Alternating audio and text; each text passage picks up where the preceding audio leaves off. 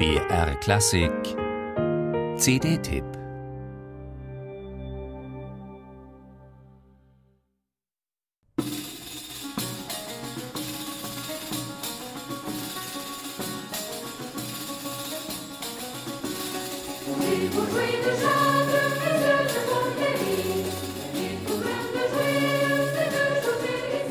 Da nahmen die Hirten ihre Oboen und Dudelsäcke und zogen los, um das neugeborene Kind zu sehen.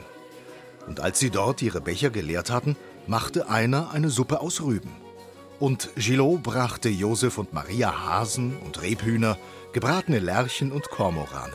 Und Vikar Jean gab dem Esel Wein von zu Hause, damit er lauter Ian konnte.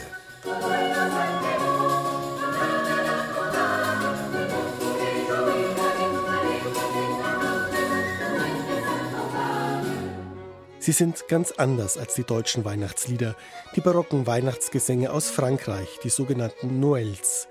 Keine süßliche Behaglichkeit, keine romantische Verklärung, sondern ein unbefangener naiver Blick auf die Krippe von Bethlehem, lebensprall, humorvoll, manchmal auch staunend wie ein Kind.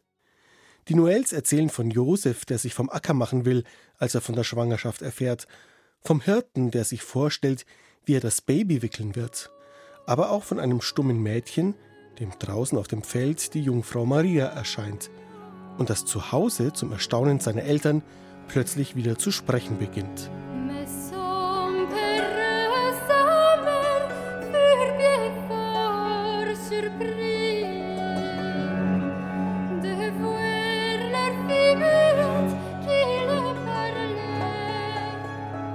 Stumme Zeugen zum Sprechen zu bringen. Dieses kleine Wunder ist auch dem Flötisten François Lazarowitsch gelungen. Denn zwar sind die Melodien der Noëls vielen Organisten und alte Musikfans bestens bekannt, weil Charpentier und Corrette, Daquin und Dondrieux und viele andere Barockkomponisten darüber ihre beliebten Variationen geschrieben haben. Aber es sind eben ausnahmslos wortlose Variationen. Die Texte der alten Lieder waren dagegen bisher nur schwer zugänglich. François Lazarowitsch hat nun alte Weihnachtsbibeln durchforstet und konnte so den Melodien ihre Texte zurückgeben. Auch Lieder in alten französischen Dialekten sind dabei. Und eines in Indianersprache, gedichtet vom Jesuitenpater Jean de Brébeuf, der im 17. Jahrhundert in Kanada missionierte und aus den heiligen drei Königen kurzerhand drei große Häuptlinge machte.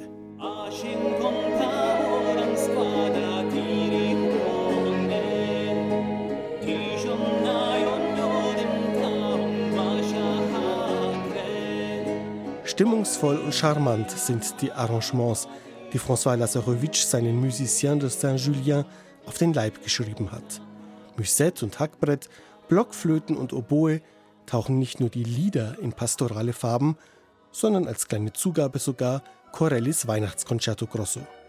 Und der Kinderchor von Radio France unter der Leitung von Sophie Janin lässt Könige und Hirten, Soldaten und Engel mit einer solchen Freude, Klarheit und Leichtigkeit auftreten, dass einem einfach das Herz aufgehen muss.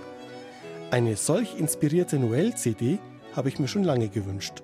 Und dass es sie nun tatsächlich gibt, ist wie ein vorgezogenes Weihnachtsgeschenk.